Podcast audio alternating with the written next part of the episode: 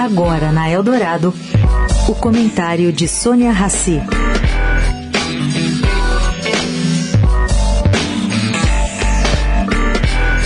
Gente, ontem no jornal Estadão, o Prêmio Nobel de Economia Paul Krugman registrou uma história não contada na mídia nacional ou internacional.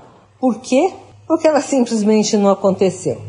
Ele chamou a atenção para o fato de que todos os comentaristas econômicos, no início da guerra da Rússia contra a Ucrânia, alardearam tempos difíceis para a Europa. Por quê? Por causa da perda de suprimentos russos com, como assim, energia e gás. Bom, a Europa acabou resistindo, o desemprego no continente não aumentou, a inflação subiu, mas os governos europeus conseguiram limitar as dificuldades criadas pelo aumento do preço de gasolina e do gás. E a inflação acabou não explodindo. Bom, tudo bem que o inverno foi menos rigoroso no continente europeu, mas a previsão unânime de que faltaria energia, que os europeus passariam até frio por causa de desaquecimento, não aconteceu. E as previsões se tornaram uma não notícia.